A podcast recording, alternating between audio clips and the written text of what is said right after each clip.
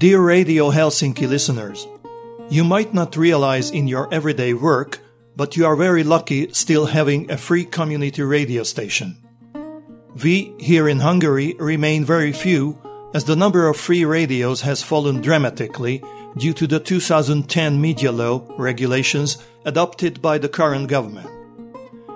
This made us see clearly how important it is to have one or two free radios where freedom of speech is still possible. We wish you and the community radio sector a very long and prosperous operation period. This is CO and my name is Walter Moser. Talking with Gabor from Civil Radio in Budapest, its history, its mission, and the struggle to survive an illiberal democracy in Hungary. The talk is a warning that censorship might not approach as a spectacular attack on free speech on first place. Structural censorship, as in Hungary, is set up by regulations on defining selected content and sources. Furthermore, the smart censorship appears technocratic. It forms bureaucratic rules, demands evaluations. All those governmental strategies avoid direct censorship on free speech but repress by structural burdens. In the end, the result remains the same free media is vanishing in Hungary.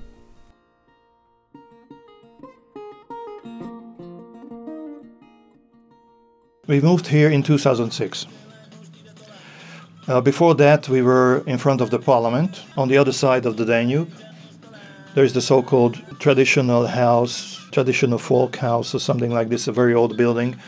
Uh, we had uh, some premises there, but it was too small so we had to uh, move out, and we knew Fonó. Uh, they gave us a, a, flexible rent, which is not so expensive. So that's why we moved. So this was the first studio that we built for live shows. Let's see. This is anybody in? No. Yes. Coming, coming, coming. This was the first studio that we built here. It's now it's. Uh, this is for the live broadcast. Oh, it's separated, like technique over yeah, there. That at the beginning, uh, uh, they started out the, that they didn't learn the desk. They used technicians, mm-hmm. volunteer technicians, uh, mm-hmm. because at that time uh, there was a mandatory military service, and those guys who didn't want to do the military service, they had a so-called civil service, and as a civil servant, we can we could employ them as technicians, and if we signed them, then the military service was over for them. But for decades now, there is no mandatory military service, so now we have to recruit the, the technicians. And th- therefore, we try to convince uh, our volunteers to pre record most of their shows because we don't have enough money to finance uh, technicians. And uh, the volunteers are, their number is low. So. How many volunteers do you have? About a hundred, a little bit over a hundred. Okay, These are the volunteer program makers. Yeah, yeah, yeah, are a hundred. Okay, uh, the technicians are only three or four people at the moment, but it changes because we try we recruit all the time uh, in schools, among retired people. You know, so we have uh, one or two very good retired uh, technicians, and also young ones uh, from the school. So, but then when they finish school, they just leave, you know, mm-hmm. try to look for better jobs.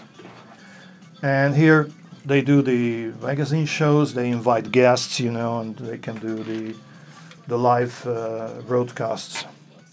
And this one is uh, studio number two, which is mostly used for pre-recording.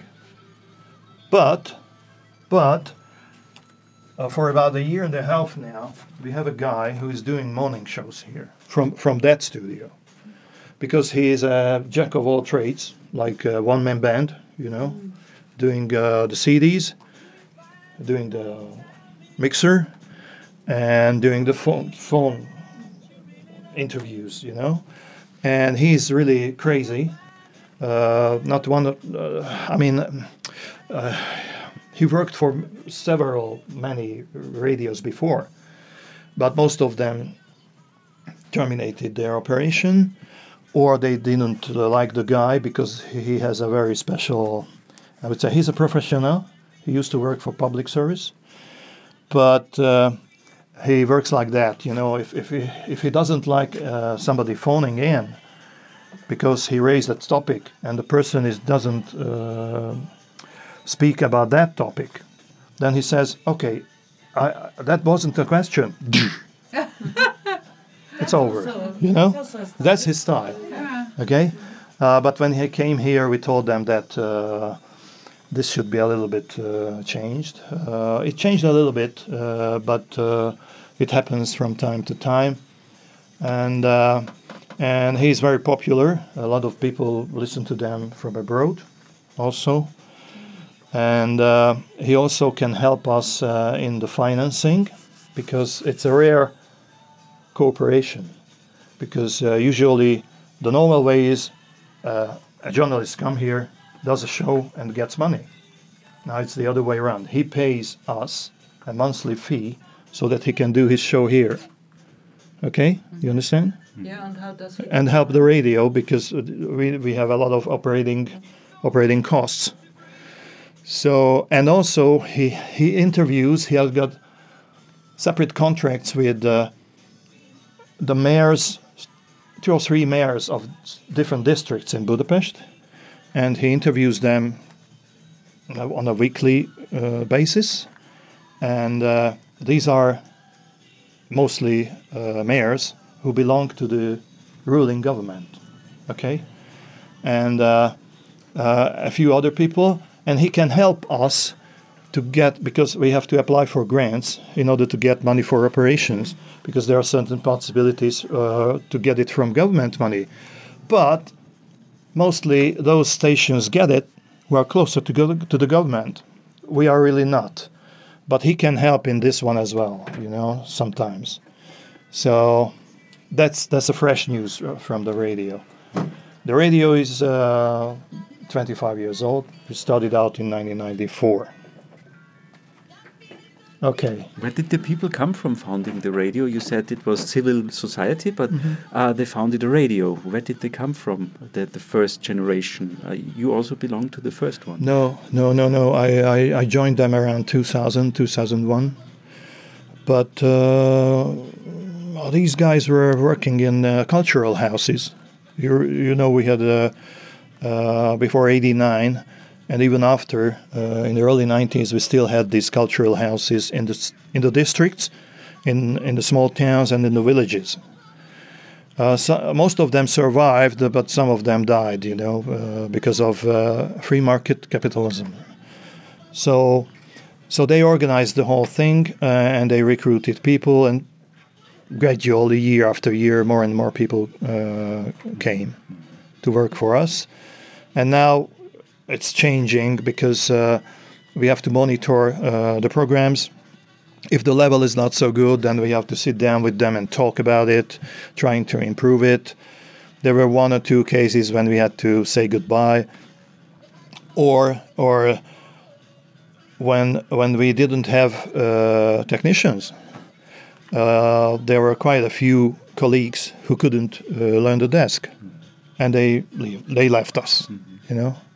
So, the, but then new people came, youngsters, and there is a possession uh, how how the members of the community can approach us.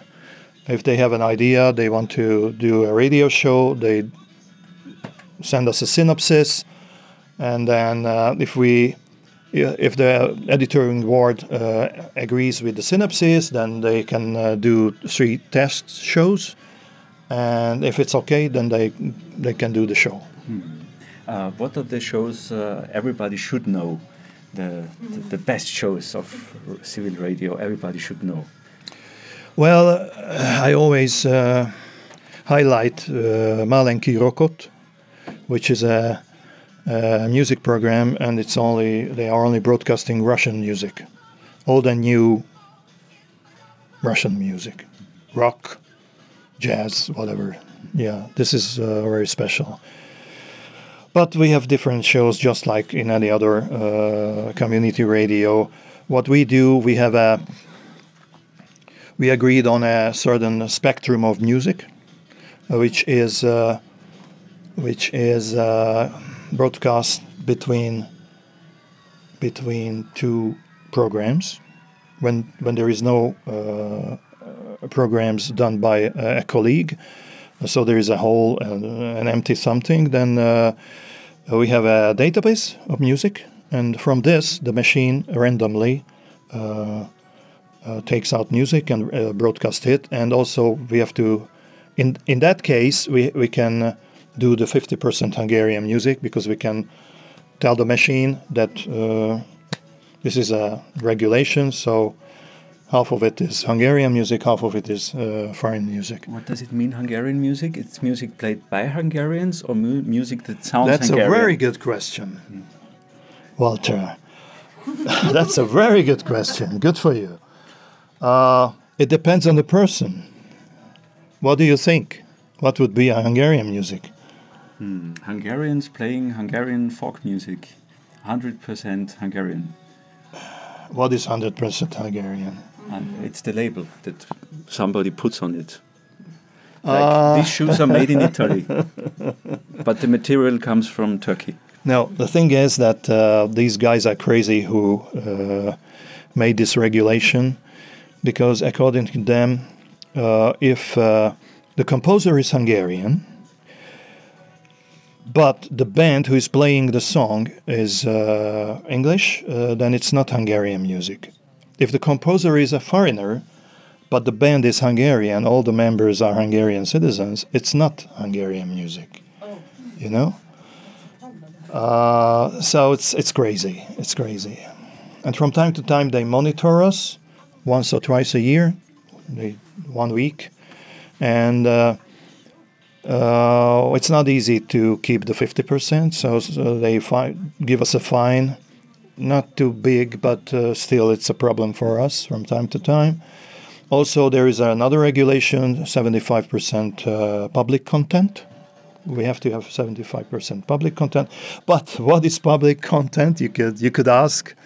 Uh, well, they tell us what public content is. I tell you an example. If if if we invite people to talk about sports, uh, uh, it's not public content. But if we took over sport news from the Hungarian news agency, that is public content because the Hungarian news agency is basically uh, by the government. Okay. So what is the solution then? Uh, I mean, local radio stations. We always try to uh, focus on local bands, of course. Bands maybe that are not well known, nobody knows. Maybe young bands or bands that play not that commercial sound. Is that then Hungarian? If you, for example, a punk band that is just two kilometers away from here and they play out, play their own punk music, is that Hungarian punk music? If they sing in Hungarian, mm. if the composer is Hungarian, if the name of the band is Hungarian, and uh, whatever, you know. Everything needs to be Hungarian. According to them, you know, the lawmakers. But. Uh, but uh, the fresh music uh, usually is done by uh, by different colleagues, you know, who are specialized on I don't know electronic music or jazz or classical or whatever. Um, just another. I don't want to to kidnap uh, your uh, presentation now to us, but I, I would like to ask just another question according to the. Actually, you helped my presentation. I don't have a presentation, so okay. every so, question so of yours will, help me. But but the audience is also invited to ask questions. but I would like to ask, how is it then possible for you as a free radio community radio sta station to survive under those conditions? Uh, as the state's regulations are discriminating uh, you in any aspect? It's not easy. We, uh, somehow we made it so far, and uh, but I must tell you that uh, okay, in Hungary, uh, the first how do you call media law was adopted in 1994. Okay after 89, the changes.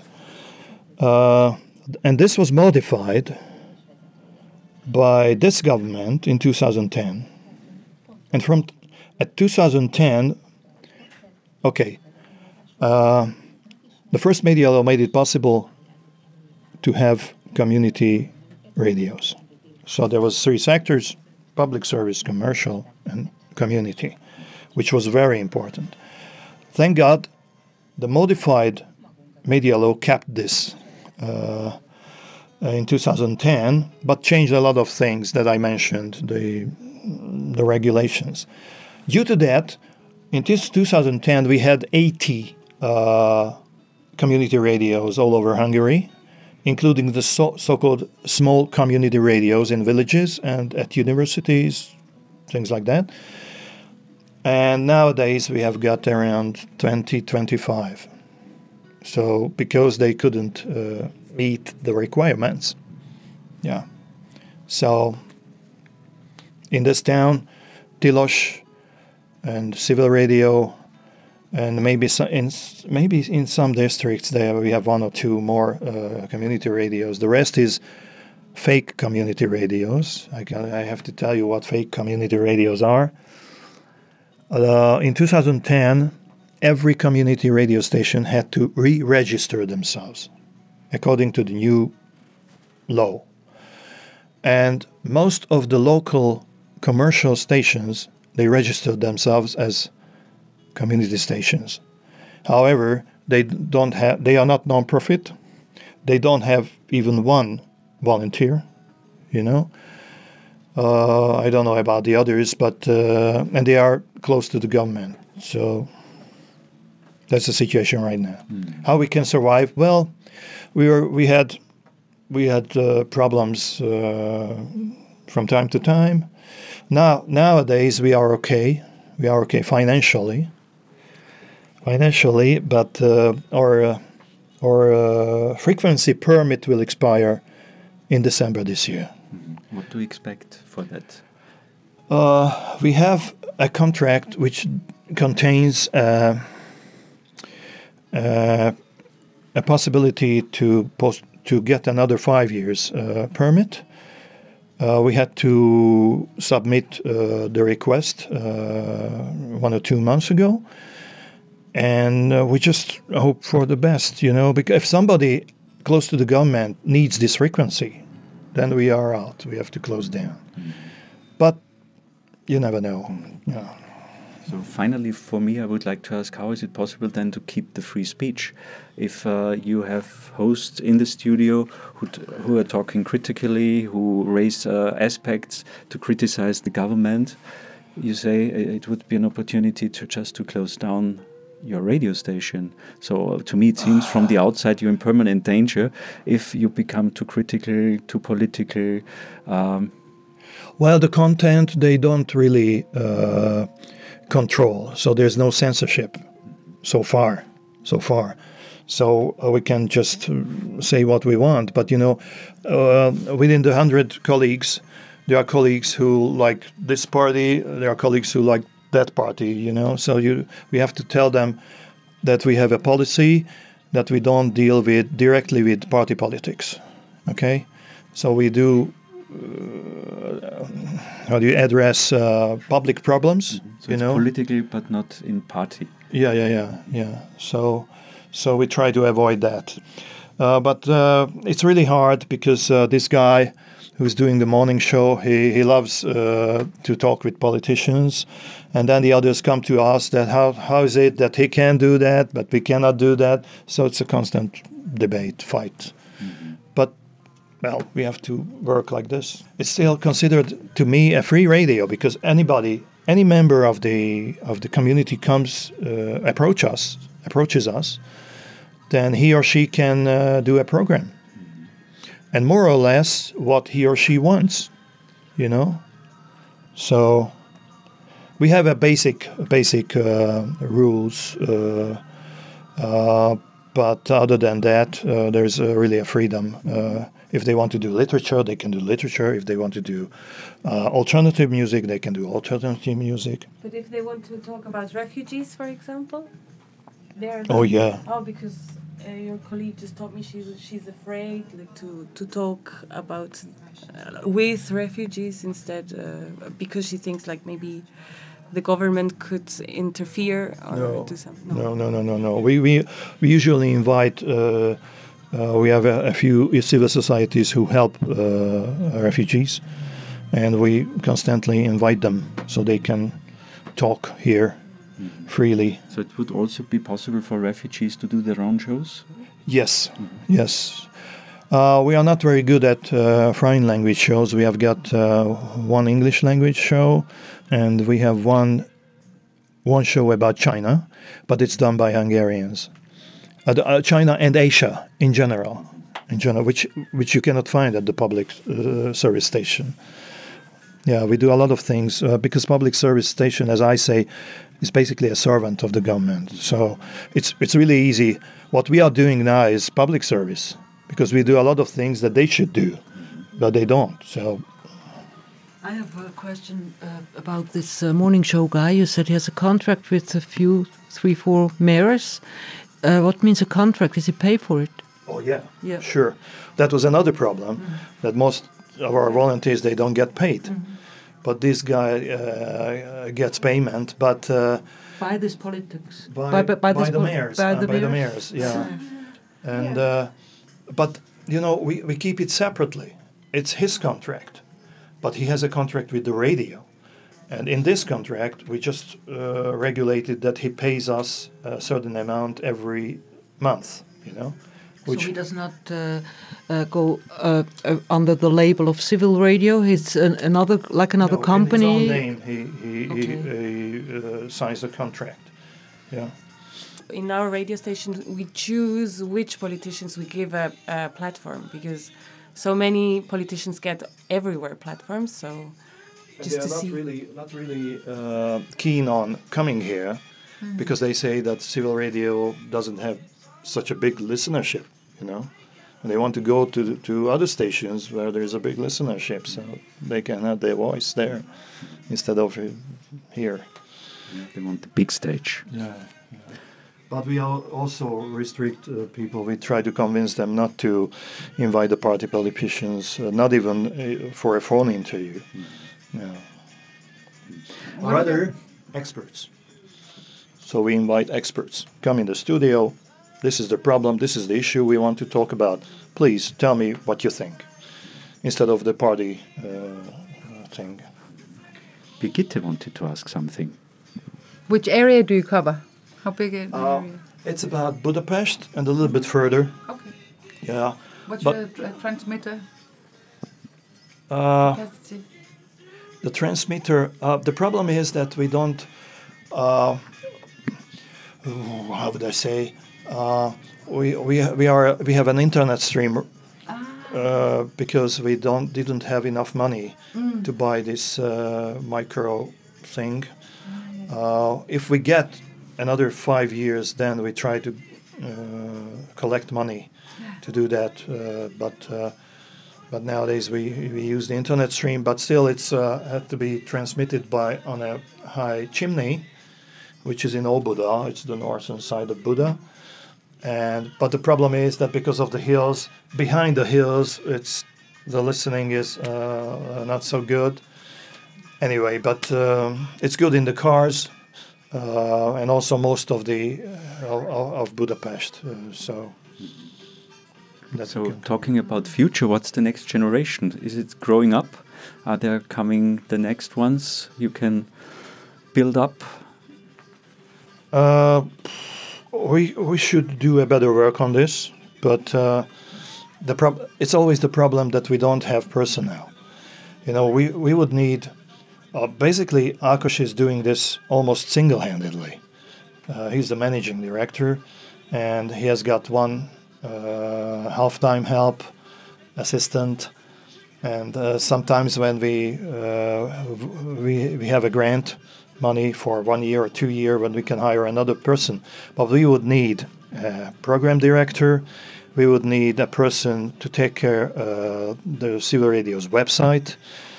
Uh, we would need an informatic person, you know, uh, to take care of uh, all the equipment. we need a technical a technical boss, you know, who would uh, do the repairs. I mean, troubleshoot and also develop, you know. So, but we don't. We don't have. So every every problem ends up at Ak- Akos's table, you know. so he's a jack of all trades. And how many are you in the core team? You mean the paid staff? There's Akos. He's There's paid- Akos, the paid staff, and the half-time person at this moment. Hmm. You know, if we have more money, depending on the grants, then we can hire more people. What's the organization, the form of the organization we, of have a, we have a we have a board. Yeah. Yeah, we have a board. It's a seven-member board. The most most of the people in the board are program makers. There's only one guy who doesn't have program at the radio in the board, and we also have an editorial board.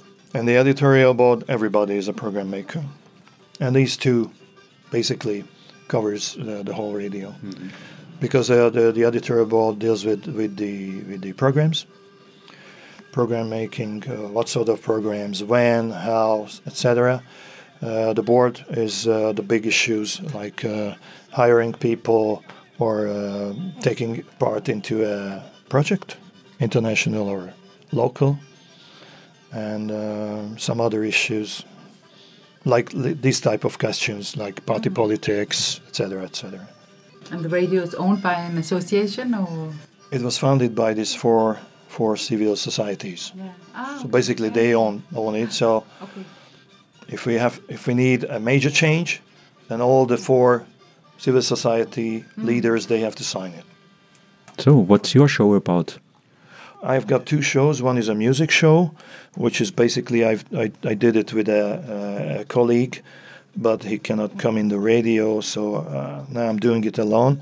It's kind of it started out as a rock alternative rock blues rhythm and blues thing, uh, but from time to time uh, there are other genres as well.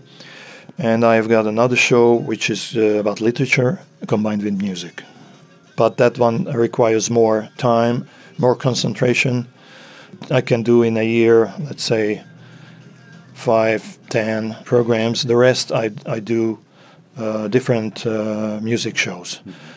Yeah, usually I, I, I do, let's say, most of the of the very good musicians who were uh, big in the late 60s and early 70s, which was a big era for uh, music, they are turned 70.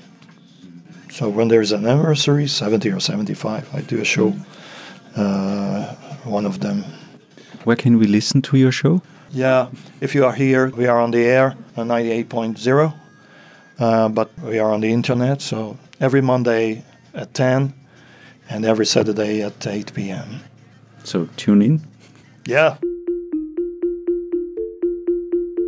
Talking with Gabor from Civil Radio in Budapest, its history, its mission, and the struggle to survive an illiberal democracy in Hungary. Recorded at Civil Radio with European free and community radio practitioners.